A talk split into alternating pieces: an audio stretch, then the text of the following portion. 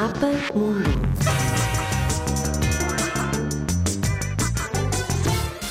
Mapa Mundo. A Turquia é um país euroasiático que fica no extremo ocidental da Ásia. Tem uma população de cerca de 72 milhões de habitantes e a sua capital é a cidade de Ankara. Ocupa uma superfície de 783.562 km, ou seja, mais de 8 vezes o tamanho de Portugal. A língua oficial é o turco e a bandeira é toda vermelha com uma lua crescente e uma estrela a branco.